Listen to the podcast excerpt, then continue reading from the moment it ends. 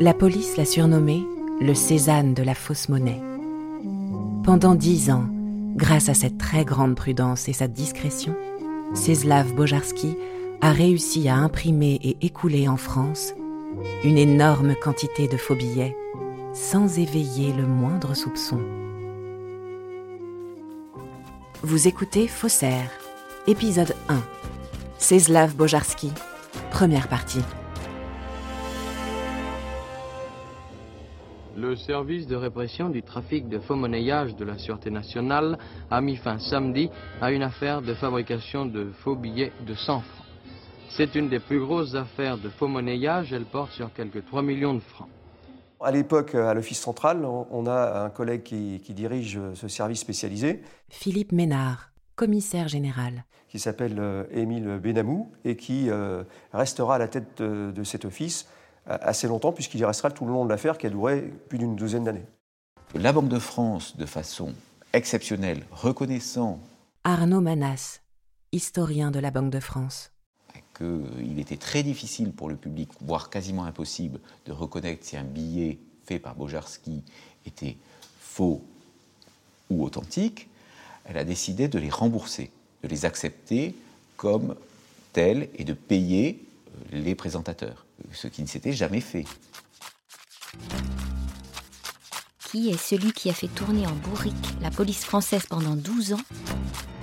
Qui est le cerveau solitaire de cette incroyable affaire? Qui restera à la postérité comme le Cézanne de la fausse monnaie?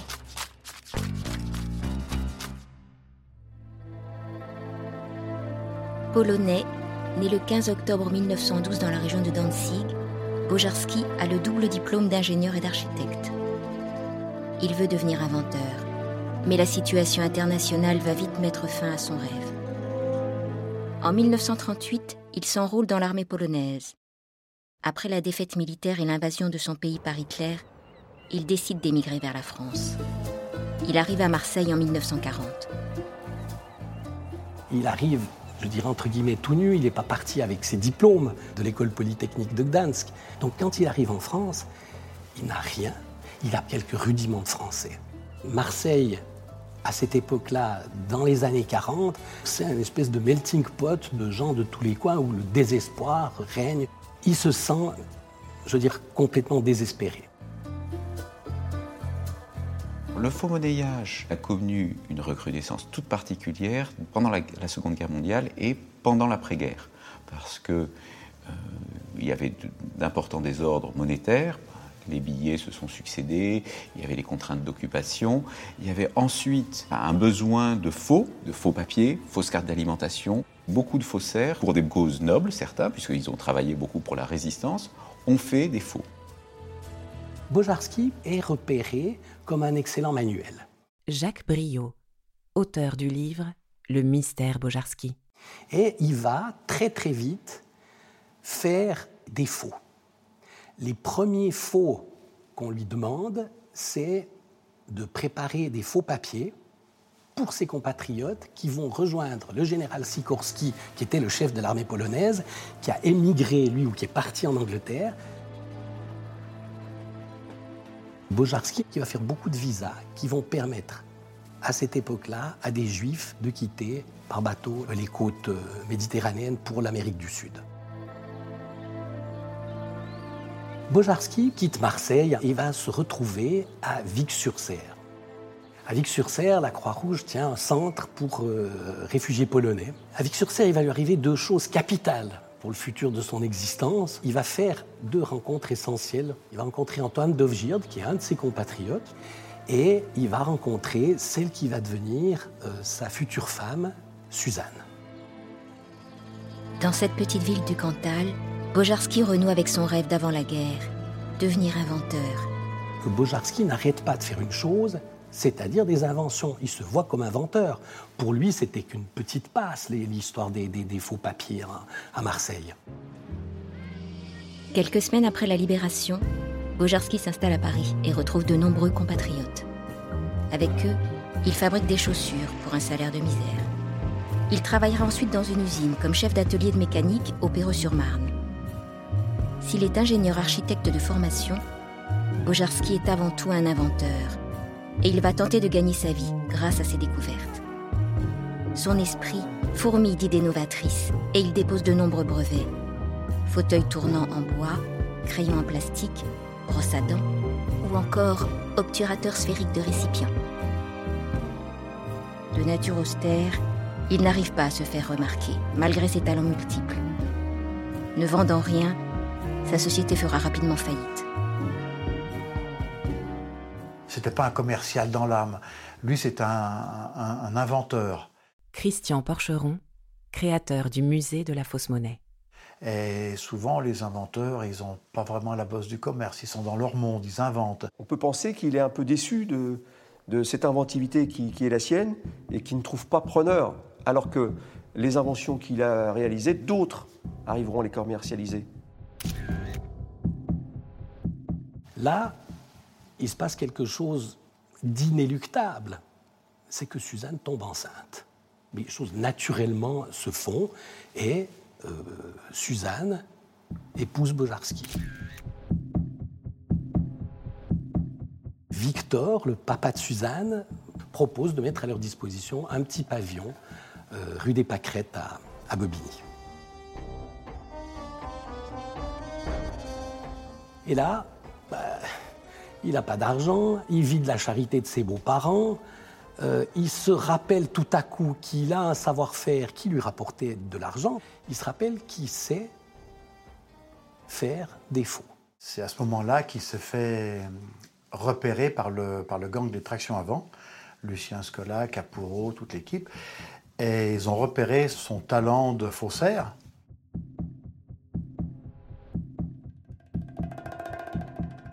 Le gang des tractions avant, eux, ils savaient où se procurer le papier. Le papier Banque de France. Mais bon, ça sert à rien d'avoir du papier Banque de France si on n'a pas un graveur de, génie, un graveur de talent. On peut toujours faire des faux billets comme plein de faussaires, mais pas euh, la qualité que voulait obtenir le, gang des tractions avant.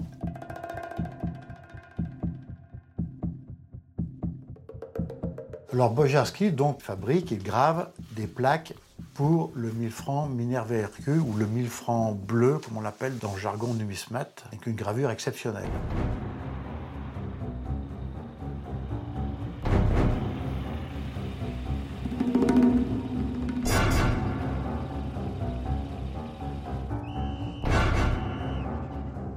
L'équipe qui s'occupait euh, de la fausse monnaie dans ce gang a été arrêtée. Bojarski a pu partir avec du papier filigrané, vierge. Donc, il avait ses plaques, il avait le papier filigrané vierge, il n'y avait plus qu'à travailler pour son compte. Bojarski dispose déjà du papier volé par le gang des tractions avant à la Banque de France et de la plaque qu'il avait lui-même gravée. Il ne lui reste plus qu'à fabriquer ses propres faux billets. Il lui vient l'idée de construire au fond du jardin de Bobigny un pavillon.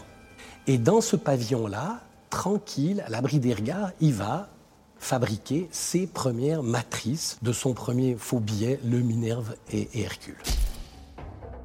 Évidemment, le matériel nécessaire à la fabrication de billets de banque, cher et sophistiqué, est totalement hors de portée des moyens financiers de Bojarski.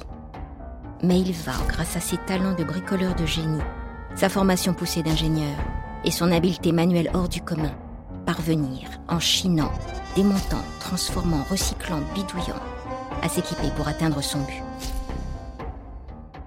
Vous savez qu'à l'époque, euh, toutes les machines d'imprimerie étaient référencées, répertoriées. On ne pouvait pas acheter une machine comme ça. Donc Bojarski avait acheté une machine qui était en panne, qui était cassée. Comme ça, son nom ne paraissait nulle part. Les machines qu'il avait achetées à un brocanteur, il a fallu déjà les réparer, la, modifier, trouver des pièces à droite à gauche ou les fabriquer. Il était outillé pour ça. Bojarski, quand il se met à son compte, fabrique euh, les mêmes billets qu'il est fabriqué pour le gang des tractions avant. Donc il fait des 1000 francs bleus, mais la chose la plus dure à imiter dans un billet, c'est le papier, qui est quand même le secret de la Banque de France. Là, il a le papier vierge. Et donc, il se sert du papier vierge pour fabriquer son propre papier. Il a trouvé la recette pour faire le papier, il a pu euh, donc fabriquer ses propres billets avec sa propre signature.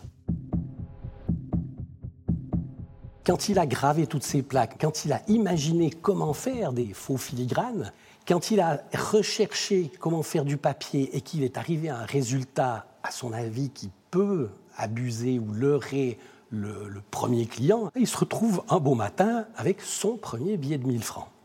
Et là, on peut imaginer, il n'est pas plus ses couleurs que, vous et moi, euh, son stress. Où est-ce que je vais le faire?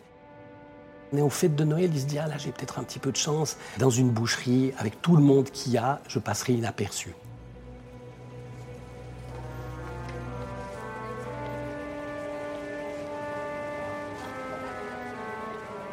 N'ayant pas euh, l'habitude d'écouler des billets, c'était pas avec un large sourire qu'il était d'écouler son premier billet dans le magasin. Donc avec la peur au ventre, avec l'angoisse.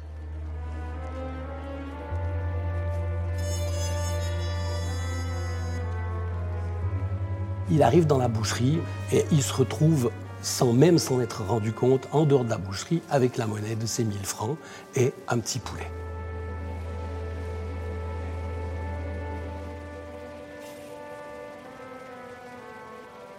Il n'en croit pas ses yeux. Quand il obtient son premier poulet, il n'en croit pas ses yeux. Il se dit c'est pas possible, j'ai fabriqué quelque chose et ça marche, c'est accepté. Donc je vais continuer. Mais au début, il les fabrique un par un dans les premières années de ses écoulements, en 50-51, il en faisait peut-être un par jour de ses billets, qu'il allait écouler avec beaucoup de précaution. Il avait mis au point une technique pour écouler ses billets. D'abord, il s'est dit que la police, si elle voulait l'attraper, avait une systématique. Donc lui, il fallait qu'il n'en ait pas. Et comment faire pour ne pas avoir de systématique? Ben, C'est s'en remettre au hasard. Il prenait le métro au hasard, il sortait du métro au hasard, il allait dans un commerce au hasard.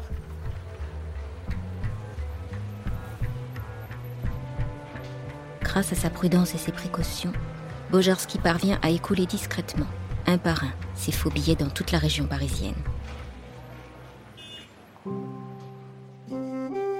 Vous venez d'écouter un épisode de Faussaire. Si vous avez aimé ce podcast, vous pouvez vous abonner sur votre plateforme de podcast préférée et suivre Initial Studio sur les réseaux sociaux.